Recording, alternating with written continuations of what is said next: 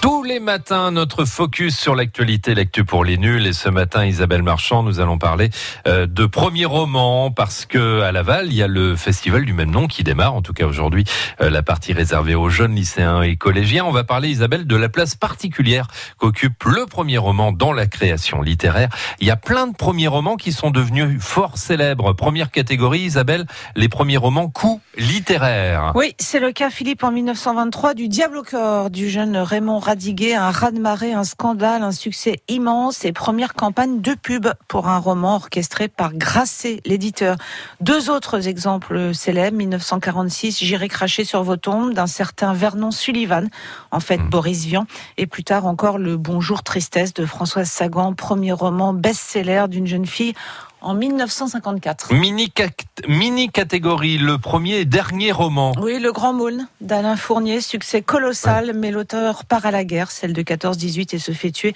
Ce sera donc son premier et dernier roman. Et puis il y a aussi les faux premiers romans, une catégorie intéressante avec une histoire incroyable. Oui, ou comment un auteur a réussi à naître une seconde fois, l'éducation européenne, grand succès des années 40 après-guerre et premier roman d'un certain Romain Gary qui fut encensé et hop, dans les années 70 vont sortir coup sur coup Gros câlin, puis La vie devant soi, un premier et deuxième roman d'un certain Émile Ajar, des romans portés au nu par la critique et ce mystérieux auteur qui va jusqu'à refuser le Goncourt après le suicide en 1980 de Romain Gary.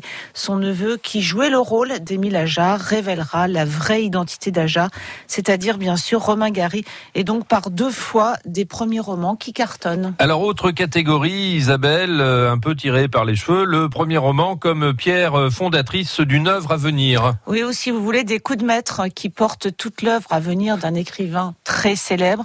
Alors évidemment, il y a du côté de chez Swann, d'un certain Marcel Proust en 1913. J'allais dire Dave. Vous l'attendiez celle-là, non? Oui, un peu. En 1942, vous avez aussi le premier roman d'Albert Camus, L'étranger. Et puis un an plus tard, 1943, L'invité d'une certaine Simone de Beauvoir qui va écrire juste après Le deuxième sexe. Plus près de nous, Isabelle, quelques exemples de premiers romans très marquants. Eh ben, je vous ai pris l'année 2016, par exemple. Catherine Poulain. Elle était bergère et écrivait en secret. Il y a trois ans, son grand marin a explosé les ventes et récolté euh, plein de prix. Et puis, autre coup littéraire, la même année, Olivier Bourdeau sort En attendant Beauge Anglaise ou Bourg Anglaise, comme vous voulez, phénomène éditorial, 130 000 exemplaires vendus en quelques mois ou encore Petit Pays de Gaël Faye, le chanteur-rappeur.